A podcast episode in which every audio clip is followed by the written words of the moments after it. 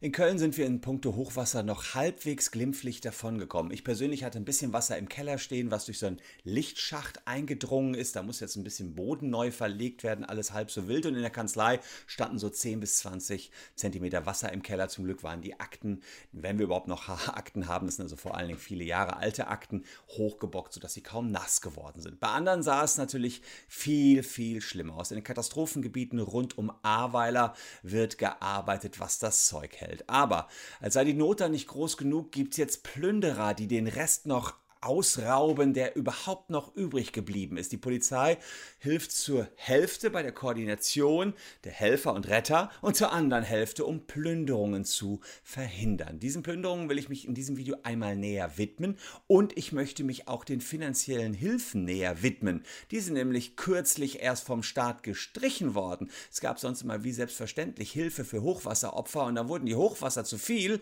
Fridays for Future lässt grüßen.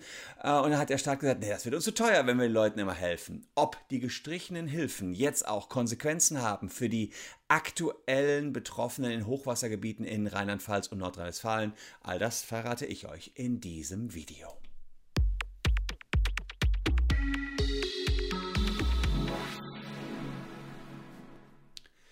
Hallo, ich bin Christian Solmecke, Rechtsanwalt und Partner der Kölner Medienrechtskanzlei Wildeborger und Solmecke und lasst gern ein Abonnement für diesen Kanal da wenn euch rechtliche Themen interessieren. Heute geht es um ein ziemlich brandaktuelles Thema, nämlich das Thema Hochwasser und Recht und was gibt es dort zu beachten. Zunächst mal völlig Banane, da gab es jetzt die ersten Leutchen, die haben Fake-Bautrockner-Shops äh, ins Leben gerufen, damit die Betroffenen, die jetzt Bautrockner brauchen, Trockner bestellen, ohne äh, da jetzt eine Lieferung zu erwarten. Das Geld ist dann quasi futsch. Also Wahnsinn. Natürlich ist das ein Betrug, kann ich euch nur raten, bevor ihr irgendeinen Bautrockner bei einem unbekannten Shop bestellt, googelt den Shop erstmal. Nächste Ding, was mir da passiert ist, da gab es ein betroffenes Haus, ähm, völlig zerstört. Dazu gab es eine offizielle Spendenaktion und jetzt sind eben weitere Spendenaktionen mit dem gleichen Foto gestartet worden. Auch da bitte auf die Spendenaktionen der vertrauenswürdigen Personen vertrauen. Wir haben hier unten mal einen Link zu einer Webseite, über die ihr spenden könnt. Naja, und dann das, die Plünderungen. Es ist so, dass überall in den Katastrophengebieten jetzt ähm, erstens, naja, Katastrophentourismus eingesetzt ist. Das sind Leute, die wollen nicht helfen, sondern nur gucken. Schlimm genug. Und dann gibt es wirklich die ganz bösen Buben, die versuchen wollen, noch das letzte bisschen zu klauen. So gab es zum Beispiel drei Menschen in Stolberg, die haben versucht, Lebensmittel und Spielzeug aus einem Supermarkt zu entwenden. Ehrlicherweise verliert man da so ein bisschen den Glauben an die Menschheit. Aber Plünderungen, was ist das überhaupt und ist das ein juristischer Fachbegriff? Plünderungen, das habe ich mir mal genau angeguckt, kommen aus dem mitteldeutschen Wort Plunder und das heißt so viel wie Hausrat oder Wäsche und steht für die illegale Aneignung fremden Habes und Gutes unter äh, Gewalt oder Androhung von Gewalt und Ausnutzung bestimmter Notsituationen. Das ist sozusagen die Definition, die ich im Internet finden konnte, ist allerdings kein juristischer Begriff. Wenn man von Plünderern spricht, spricht man von Leuten, die einen Paragraphen 242 Strafgesetzbuch, also einen Diebstahl realisieren oder möglicherweise sogar einen Raub, wenn sie da Gewalt anwenden. Jetzt ist es zum Glück so gewesen, dass die Polizei mit Hundertschaften die größten Plünderungen vermeiden konnte, denn oft ist es bei solchen Naturkatastrophen so, dass Plünderer unterwegs sind, aber hier tatsächlich konnte die Polizei das Gröbste verhindern. Die nächste Frage, die ihr mir gestellt habt, war zu den laufenden Verträgen. Da ist es so, dass Internetanbieter jetzt ihre Verträge nicht mehr erfüllen können, Mietverträge können selbstverständlich nicht mehr erfüllt werden. Und die Frage ist, muss ich denn dann da zahlen oder habe ich einen Anspruch auf die Leistung? Grundsätzlich haben wir in Deutschland die Situation, dass bei Verträgen es so geregelt ist, dass man einen Gegenseitigkeitsverhältnis hat. Das heißt, nur wenn man eine Leistung bekommt, selber bekommt, dann muss man auch selber eine Leistung erbringen. Wenn es also so ist, ähm, dass man keine Leistung bekommt, kein Internet, dann müsst ihr auch in der Regel keine Leistung erbringen. Dazu gibt es in internationalen Verträgen sogenannte Force Majeure Klauseln. In Deutschland heißt das höhere Gewalt, ist schon früh vom Bundesgerichtshof festgestellt worden und der Bundesgerichtshof sagt, höhere Gewalt ist ein unvorhersehbares, unbeherrschbares, von außen kommendes Ereignis, das auch durch größte Sorgfalt nicht verhütet bzw. abgewendet werden kann. Also das sind unter anderem Hochwasser und Überschwemmungen. Immer wenn es höhere Gewalt gibt, dann muss ein Anbieter seine Leistung nicht erbringen. So beispielsweise der Anbieter Vodafone, der hat das auch in seinen AGB drinstehen, dass bei höherer Gewalt keine Leistung erbracht werden muss.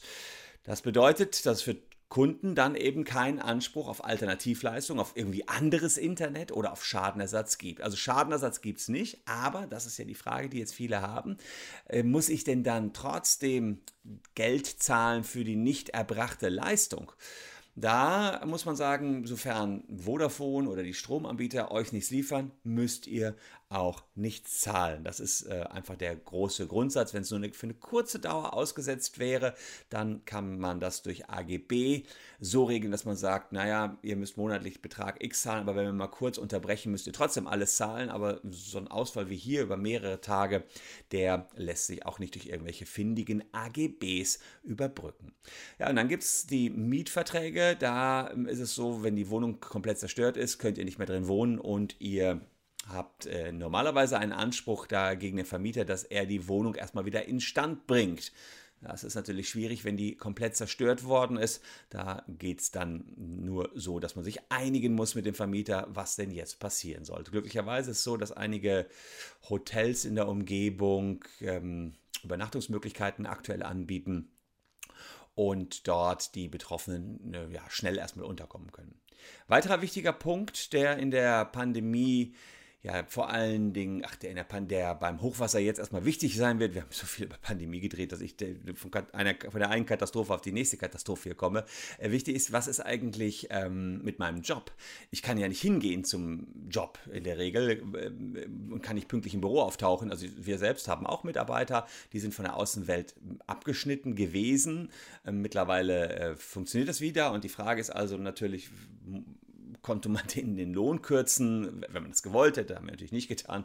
Äh, oder ähm, was, was ist da die rechtliche Situation? Also es ist so, in Extremlagen gilt, ähm, wenn man eine Notlage im eigenen Haushalt hat, zum Beispiel um Wasserschäden einzudämmen, der Paragraph 616 Bürgerliches Gesetzbuch, dass man für eine verhältnismäßig nicht erhebliche Zeit, das ist in der Regel eine Woche, kann aber manchmal auch länger sein, vom Arbeitsverhältnis freigestellt werden kann, um diese Aufräumarbeiten zu erledigen. Und in der Regel erhält man bei diesen Extremlagen auch noch den Lohn weiter, es sei denn, genau diese Lohnfortzahlung ist im Arbeitsvertrag ausgeschlossen. Da müsstet ihr in euren Arbeitsvertrag mal reinschauen. Die meisten Betriebe, die sind da allerdings sehr kulant aktuell, weil sie natürlich auch wissen, dass die Mitarbeiter in schweren Situationen sind. Wir haben auch Mitarbeiter, da hat die Verwandtschaft sehr viel äh, verloren und die Freunde sind jetzt mehr oder weniger obdachlos geworden. Und jetzt kommen wir zur wichtigsten Frage ähm, und die hat mich selbst ein bisschen geschockt.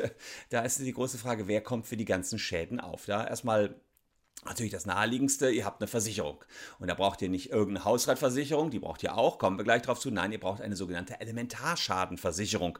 Die haben aber nur 45 Prozent der Deutschen. Diese Elementarschadenversicherung, die würde eben absichern, dass das Haus unbewohnbar ist und dann eben ein neues Haus gebaut werden kann. Da kommt es also darauf an, habt ihr so eine Elementarschadenversicherung. Für die Möbel und alles, was drin ist, gilt, dass man eine Hausratversicherung braucht. Die deckt alle sogenannten beweglichen Sachen ab, also Möbel, technische Geräte und Teppiche und was da sonst noch so ist. Ähm, wenn ihr Schäden am Fahrzeug habt, dann können Teil- und Vollkaskoversicherungen euch helfen. Bei einer Vollkaskoversicherung, wenn jetzt da sozusagen das Auto weggespült worden ist, da gab es ja auch die dramatischsten Szenen, würde die das entsprechend ersetzen. Äh, dumm ist allerdings auch, dass diese Elementarversicherungen mh, ganz regional unterschiedlich nur vorhanden sind. In Rheinland-Pfalz beispielsweise, eins der betroffenen Bundesländer, haben, da haben nur 35 Prozent eine Elementarschadenversicherung, im benachbarten Baden-Württemberg 94 Prozent der Person Nordrhein-Westfalen liegt roundabout beim Bundesdurchschnitt, also ungefähr die Hälfte Nordrhein-Westfalen hat so eine Elementarschadenversicherung. Das Doofe ist nur, liegt man in solchen Katastrophen oder Hochwassergefährdeten Gebieten, dann bieten euch die Versicherungen oft keine Versicherung an, keine Elementarschadenversicherung oder eben nur zu sehr horrenden Preisen, die man sich nicht leisten kann. Und deswegen gilt für Betroffene jetzt, ihr müsst unbedingt dokumentieren, welche Schäden euch entstanden sind. Äh, das heißt, ihr müsst äh, Fotos machen, Zeugen hinzuziehen, ähm, und euch auch vielleicht nochmal die Versicherungsbedingungen anschauen. Ihr habt auch jetzt eine Schadenminderungspflicht, aber das ist klar. Das muss man zusehen, dass man noch rettet, was zu retten ist, aber da ist ja jeder gerade sowieso dran. Ähm, auf was hat man denn jetzt ein Anrecht vom Staat, wenn man keine Versicherung hat? Und da hat sich wirklich eine interessante äh, Neuerung gegeben, die mir bis zu den Recherchen zu diesem Video auch noch nicht bekannt waren. Ähm, früher galt immer so erst Katastrophe, dann Hilfe vom Staat. So war es eigentlich in der Vergangenheit immer, dass der Staat einem bei Katastrophen geholfen hat, wenn man nicht ausreichend selber einen Versicherungsschutz hatte. Das hat sich aber im Jahr 2017 geändert, äh, denn die Politiker, die Ministerpräsidenten und Ministerpräsidentinnen, die haben gesehen, hm, das wird uns alles zu teuer. Denn es sind so viele Katastrophen, dass die Länder das gar nicht mehr tragen können. Und deswegen wollte man nur noch an diejenigen Soforthilfen auszahlen, die sich entweder ohne Erfolg um ausreichend Versicherungsschutz beworben haben oder die nur wirtschaftlich unzumutbare Versicherungsangebote äh, bekommen haben und die ausschlagen mussten. Also diejenigen, die direkt an einem dicken Fluss wohnen, wo die Versicherung gesagt hat, ja gut, kostet dann eben 1000 Euro im Monat, wenn du ein Haus gegen Elementarschäden versichern willst. Für die würde der Staat aufkommen. Das haben die 2017 geändert und einige Bundesländer sind 2019 noch weitergegangen, unter anderem beispielsweise Bayern. Die haben gesagt, für Hochwasseropfer gibt es gar keine Soforthilfe mehr. Und äh, ins, am 30. Juni 2019 ist in Bayern die Richtlinie zur Gewährung von Nothilfen ausgelaufen und nur noch in ganz großen Härtefällen wollen die Bayern überhaupt Hilfe geben und Hilfe leisten. Warum ist das so?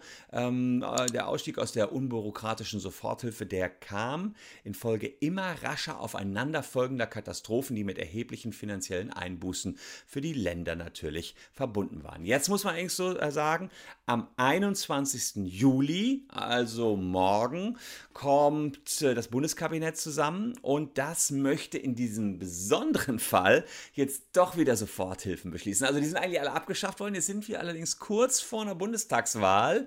Und da wäre es ja ziemlich uncool, wenn man die, äh, den Leuten jetzt nicht unter die Arme greifen könnte. Deswegen sind ja alle Politiker, Merkel, Laschet und Co.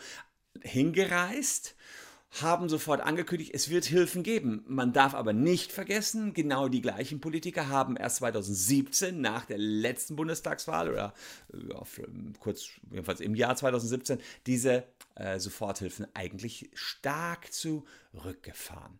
Ja, bin gespannt, was da wieder rauskommt. Wir halten euch diesbezüglich sowieso auf dem Laufenden. Wenn es Fragen gibt, ähm, könnt ihr uns die gerne hier runter posten. Vielleicht machen wir dann auch nochmal ein Follow-up-Video äh, für, für alle Betroffenen. Natürlich an dieser Stelle mein tiefstes Mitgefühl. Ich hoffe, dass ihr da gut äh, so gut es geht irgendwie durchkommt. Ich äh, drücke euch da wirklich die Daumen. Ähm, ich hoffe, ihr, ihr, seid nicht insoweit betroffen, dass ihr wirklich ähm, bekannte Freunde, Verwandte wirklich verloren habt. Es gab ja sehr viele Tote. Um, ähm, und ich weise nochmal darauf hin, dass wir hier unten die Spenden-Webseite verlinkt haben. Wer also spenden möchte, der kann das gerne tun an dieser Stelle. Und ich hoffe, dass da ja die Menschen so gut wie es überhaupt nur gehen kann, hier wieder rauskommen aus dieser großen Katastrophe. Ich danke euch wie immer an dieser Stelle herzlich, dass ihr dabei wart, meine Gäste wart, äh, zugeschaut habt.